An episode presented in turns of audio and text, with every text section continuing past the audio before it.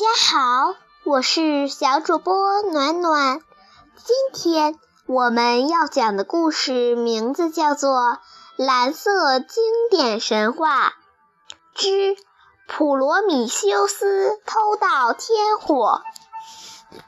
普罗米修斯是希腊神话故事中的英雄，传说他用泥土创造了人类。还教会人们种田、造船、航海等各种技能。后来，众神之王宙斯注意到了人类，他召集众神开会，要求人类绝对服从于神。在会上，普罗米修斯想戏弄一下众神，便代表人类宰了一头大公牛。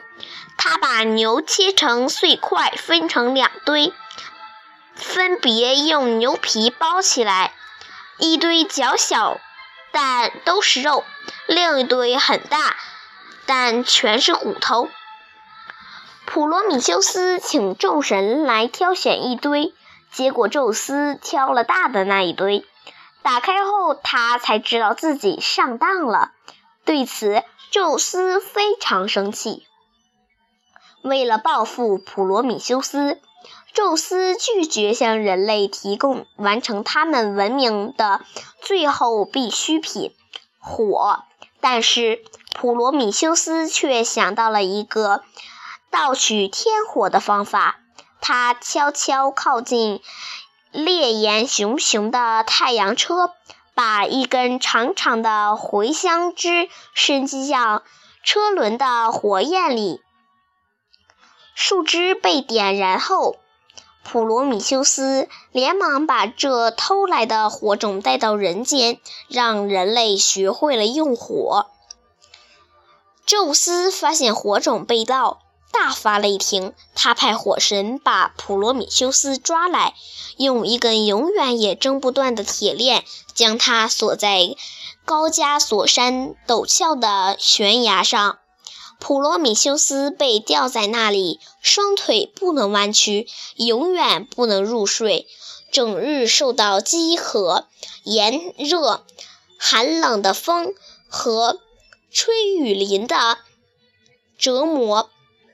宙斯还派他的神鹰每天去啄食普罗米修斯的肝脏。最痛苦的是。他的肝脏被吃掉后，马上又会长出新的来。就这样，日复一日，年复一年，普罗米修斯忍受着永无止境的痛苦和折磨。即使如此，他也从没为帮助过人类而感到后悔。三十年后，大力士赫拉克勒斯来到山崖边。才把普罗米修斯解救下来，并把半人半马的喀壤作为替身留在了悬崖上。